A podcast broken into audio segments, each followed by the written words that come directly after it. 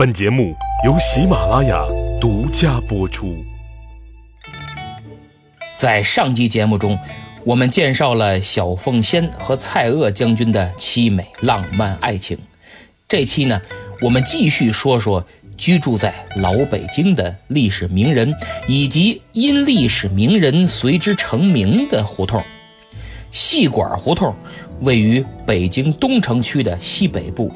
东起东四北大街，西至北剪子巷，南有三条支巷通百米仓胡同，北与大兴胡同相通。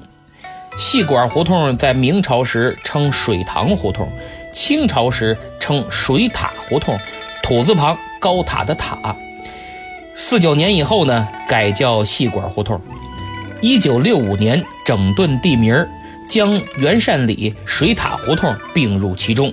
这个水塔是动物那个水塔啊。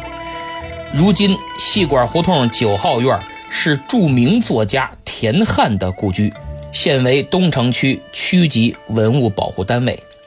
田汉，字寿昌，湖南长沙人。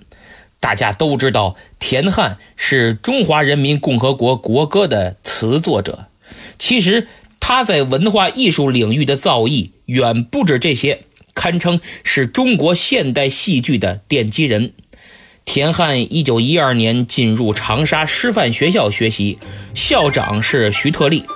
一九一七年，他随舅父去了日本，最初学的是海军，后来改学教育，就读于日本东京高崎师范学校，非常热衷于戏剧，和郭沫若等人都结为了挚友。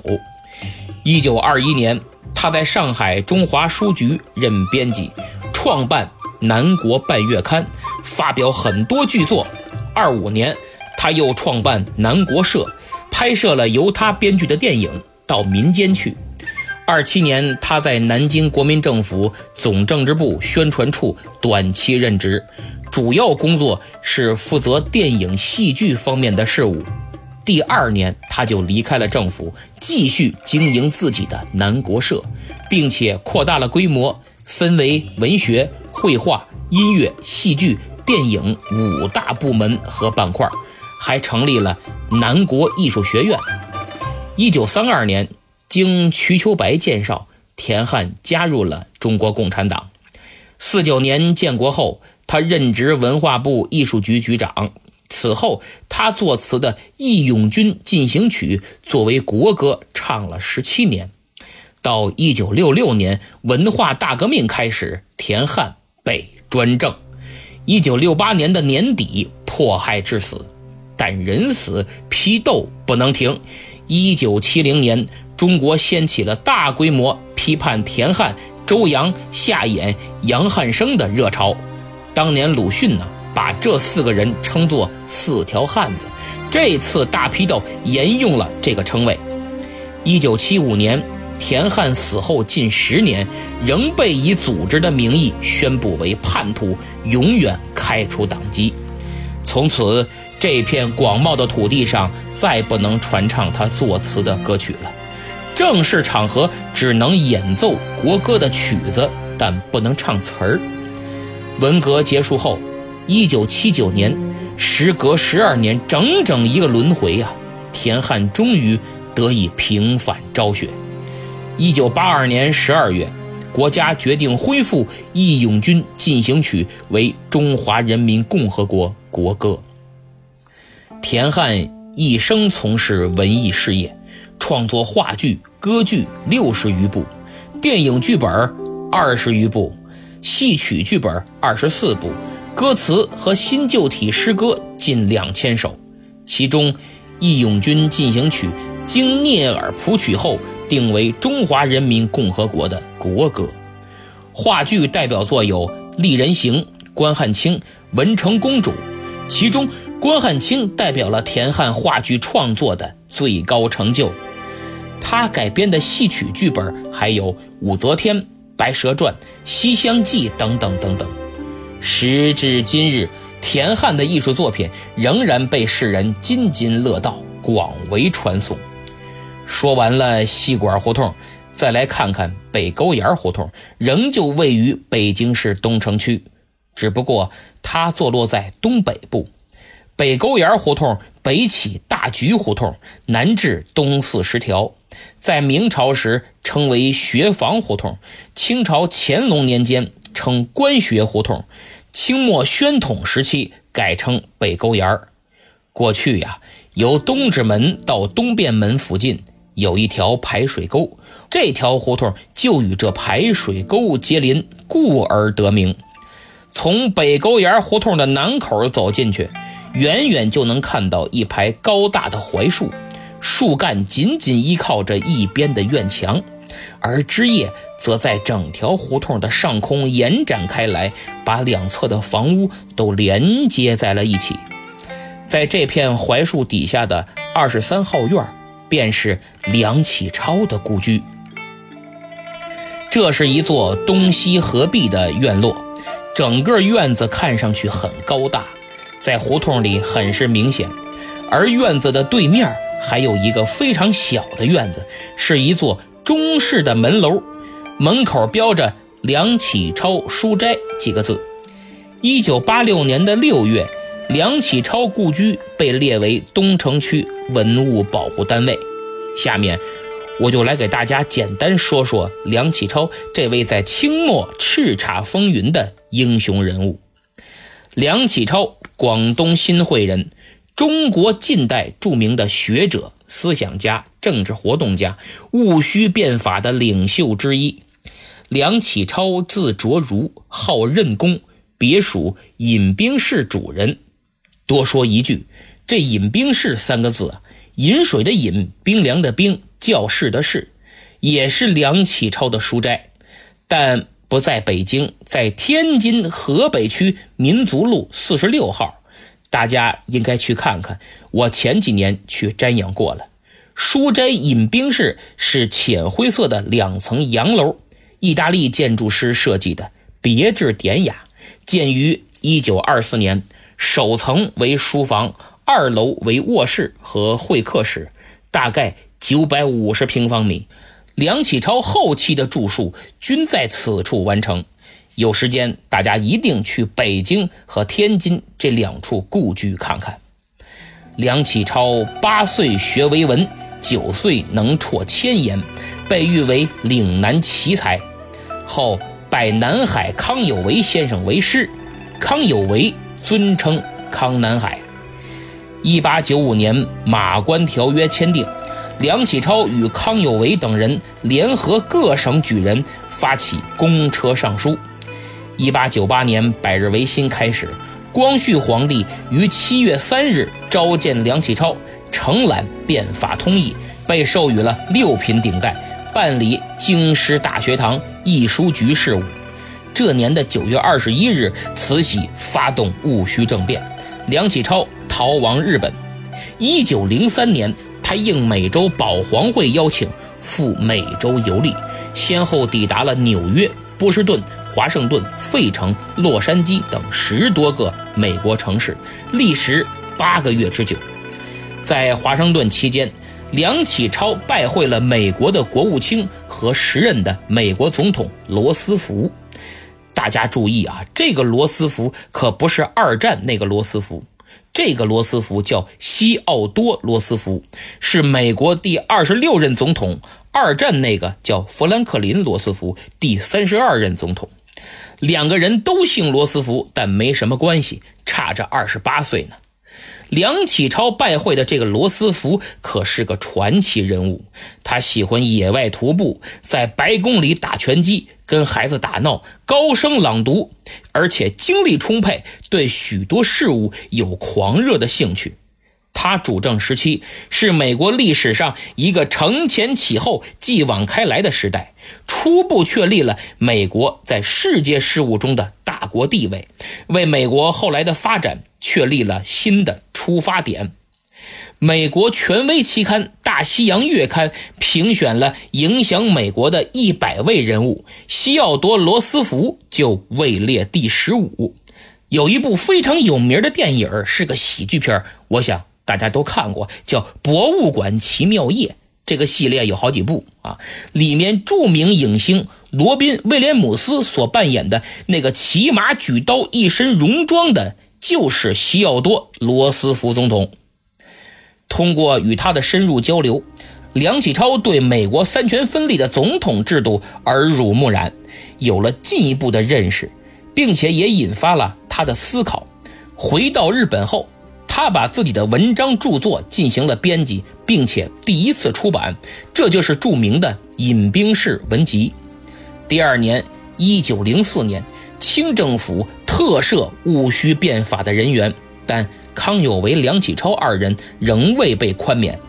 到了一九零八年，光绪帝和慈禧太后相继去世，梁启超生活困难，以写文章、出书为业。一九一一年。清政府责成袁世凯阻隔，梁启超被任用为司法副大臣，但他对朝廷很失望，不抱幻想，辞而未就。一九一二年，孙中山在南京宣告中华民国成立，梁启超终于结束了流亡生涯。九月二十八日离开日本，返回中国。一九一五年，袁世凯称帝的野心日益暴露。梁启超发表一哉所谓国体问题者，进行了猛烈的抨击。其后，梁启超与蔡锷策划武力反袁。当年的年底，护国战争在云南爆发。第二年，梁启超赶赴两广参加反袁斗争，这使他同老师康有为彻底决裂。一九一六年的六月。袁世凯在全中国人民的反对声中羞愤而死。一九一七年七月，段祺瑞内阁成立，梁启超任财政总长，但段祺瑞顽固地拒绝恢复临时约法和召集国会。于是，孙中山到广州发动了护法战争。十一月，段祺瑞内阁下台，梁启超也随之辞职，从此退出了。政坛，在这之后，梁启超集中精力从事文化的推动和民主研究的活动，相继出版了《清代学术概论》《中国历史研究法》《中国近三百年学术史》等著作，并在天津南开大学、南京大学、清华大学讲学。一九二五年受聘任清华国学研究院导师，与王国维、赵元任。陈寅恪、李济并称清华五大导师。一九二九年一月十九日，梁启超病逝于北京协和医院，终年五十七岁。后世对梁先生的评价褒贬不一。从拜康有为为师开始，他先后做过保皇派、改良派、保元派、反元派，因为他时刻在求变。求新、求民主、求进步，用他自己的话说，叫“不惜以今日之我攻昨日之我”。他的思想在不断变化，但他强烈的使命感和求知欲却从没变过，值得我们永世学习呀。最后，咱们要说的这条胡同啊，还是在东城。家住东城的听友肯定很开心，赶上今天这东城专场了。话说北兵马司大街的路东有个府学胡同，因为明代顺天府的府学设在这里，故而得名。但早些时候，在元朝，这里却是兵马司监狱的所在地。胡同的西口就是当时的柴市，卖柴火的市场，同时也是杀人的刑场。这就跟清朝杀人在菜市口一样。都在人多的市场处决犯人，越多人看到越好，起到威慑作用。南宋著名的政治家、文学家、民族英雄文天祥就在此地被害，元军俘获他后，也一直关押在兵马司监狱。今天在府学胡同的路北，还有一座为纪念他而建的文丞相祠，这座祠。是明太祖朱元璋洪武九年，由大臣刘松主持，在柴市顺天府学右侧修建的。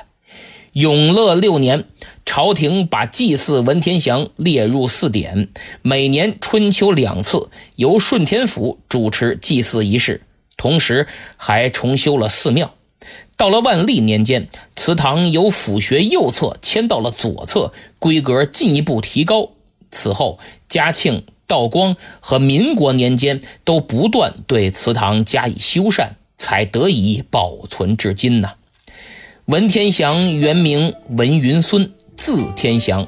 宋理宗保佑四年，就是一二五六年，二十岁的文云孙高中状元，随后以天祥为名，改字吕善，也叫宋瑞。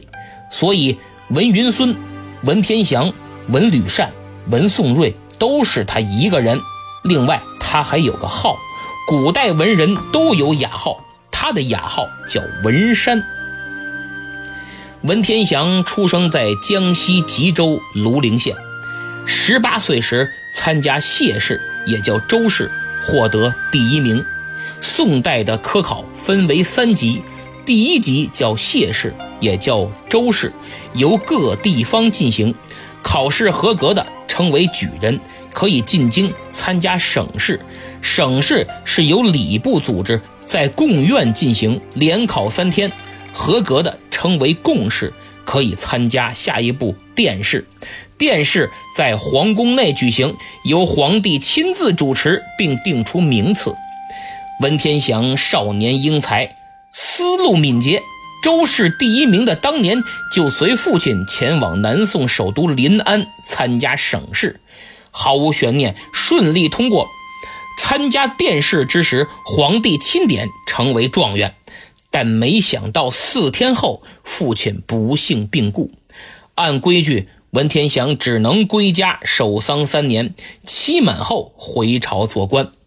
当时南宋奸臣当道，文天祥刚正不阿，敢于直言不讳，因此经常遭受排挤，几次罢免，但他仍旧恪守忠义。一二七一年，忽必烈登上帝位，改国号为元。于公元一二七四年，发二十万大军，水陆并进，直取临安。南宋政权一片混乱。宋度宗已死，仅四岁的赵袭继位，这就是宋恭帝。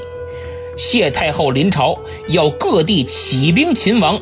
第二年，在赣州任知州的文天祥火速散尽家产，招募豪杰，以“正义在我，谋无不利，人多势众，自能成功”作为口号，组织了三万军队，星夜赶来，却遭到宰相陈宜中的拒绝，派他到平江（今江苏的苏州）做了知府，后又奉命率自己招募的义军驰援常州。常州一场苦战，官军先隔岸观火，后临阵脱逃，致义军大败，损失惨重。这年冬天，文天祥奉命火速增援南宋首都临安的门户独松关，率军离开平江的三天后，平江丢了，还没到独松关呢，传来消息，独松关也失守，没办法。文天祥只能急返临安，准备死守城池，最后一战。回到朝廷，却见满朝文武纷纷弃官而逃，文班官员仅剩了六人。一二七六年的正月，谢太后执意投降，元军统帅伯颜指定须由丞相出城商议，丞相陈宜中竟连夜出走。文天祥就被任命为右丞相兼枢密使，出使元营议和。谈判中，文天祥痛斥伯颜，慨然表示要抗战到底，结果被扣留，押上船只北上而去。文天祥绝食抗议，后来在镇江虎口脱险逃了出来。元军发现以后，用反间计散布谣言，说文天祥已然降元。南返是为了里应外合，骗取城池，所以文天祥一路上遭受猜疑戒备，颠沛流离，千难万险，两个月辗转抵达了温州。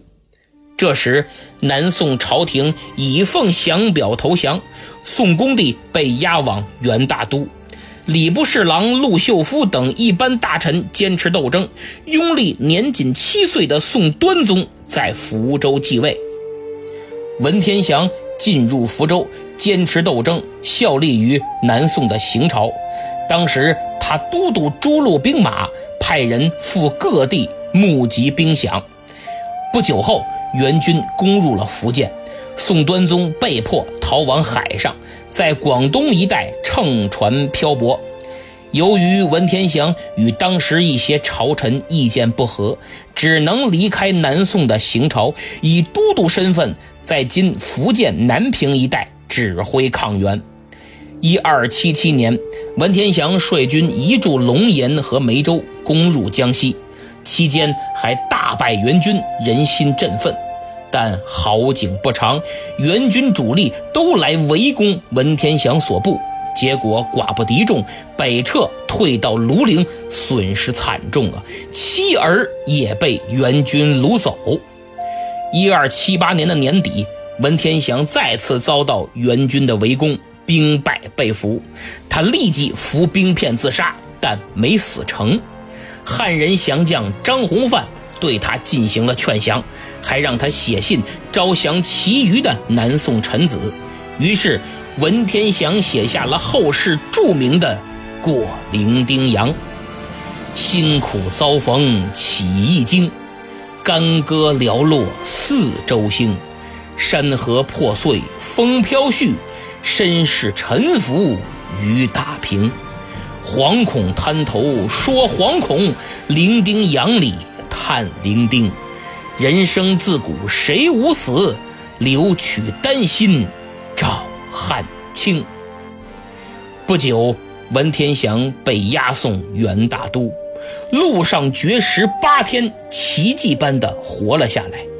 到北京后，关押在府学胡同，拘囚了四年。在到达元大都的一年后，南宋正式灭亡，但文天祥仍不忘初心。元世祖忽必烈。爱惜这个人才，先后劝降多次，自己还亲自出马，但文天祥宁死不屈。最后，全国各地纷纷出现好几支反叛队伍，都打着要救出文天祥的旗号。于是，忽必烈决定将其斩首吧。临行前，文天祥向南方跪拜，然后从容而死。收敛尸身时。在他的衣袋中发现临终遗言，其中写道：“孔曰成人，孟曰取义，唯其义尽，所以人至。读圣贤书，所学何事？而今而后，庶几无愧。”忽必烈也惋惜地说：“好男子，不为无所用，杀之诚可惜也。”文天祥死时年仅四十七岁，千秋忠义，千古绝唱，慷慨赴死，后世垂拜。好了，今天的节目够长了，再长也说不完北京城内的历史和文化名人，比如茅盾、叶圣陶、梁思成、马寅初、宋庆龄、侯宝林。郭沫若、梅兰芳、张之洞、鲁迅等等等等，这些名人都曾居住在北京。故人已逝，但他们的一文往事却为北京城的旧地生出了不朽的活力。